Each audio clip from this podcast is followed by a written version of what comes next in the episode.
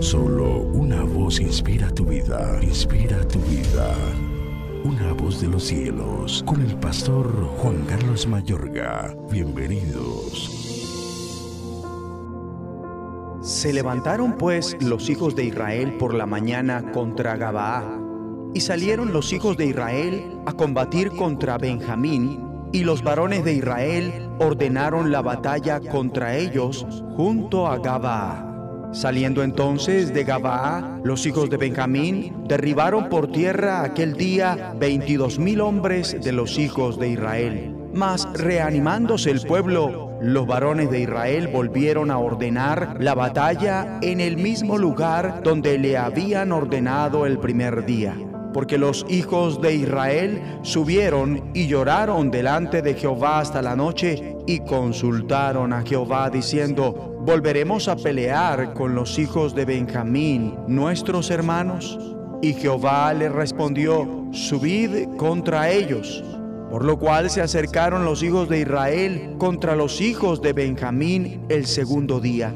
Y aquel segundo día Saliendo Benjamín de Gabaa contra ellos, derribaron por tierra a otros dieciocho mil hombres de los hijos de Israel, todos los cuales sacaban espada. Entonces subieron todos los hijos de Israel y todo el pueblo y vinieron a la casa de Dios y lloraron y se sentaron allí en presencia de Jehová y ayunaron aquel día hasta la noche y ofrecieron holocaustos y ofrendas de paz delante de Jehová.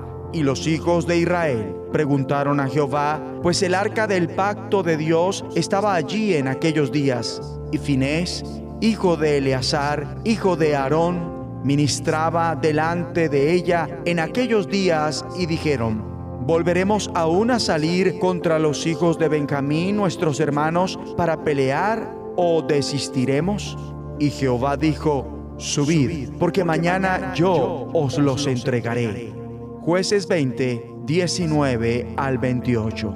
En tanto que la narración de esta etapa turbia en la historia de Israel llega a su conclusión en el libro de jueces, el escritor concluye, en aquella época no había rey en Israel, cada uno hacía lo que le parecía mejor. Dios les había permitido un sistema político fundado en la lealtad al único Dios, pero esa lealtad duró poco y todo el sistema comenzó a colapsar.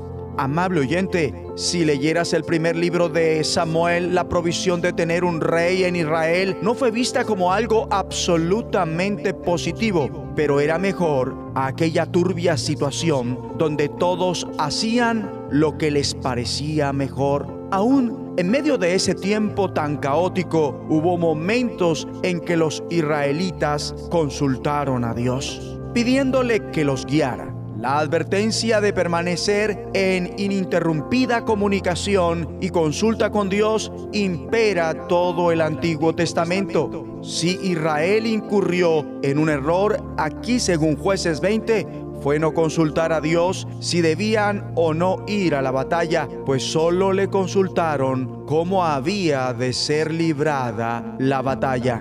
El que tiene oídos para oír, oiga. Asegúrate que cada vez que pidas la dirección del Señor, lo hagas en todos los aspectos en cuanto a ese asunto. Igualmente, aprendemos que también si Dios está tras un plan, puedes padecer enormes contrariedades como ocurrió con el pueblo de Dios aquí. Aun cuando Dios prometió la victoria, hubo víctimas en el camino. Si esto fue verídico en las batallas físicas que ellos enfrentaron, es definitivamente verídico en las batallas espirituales que enfrentas.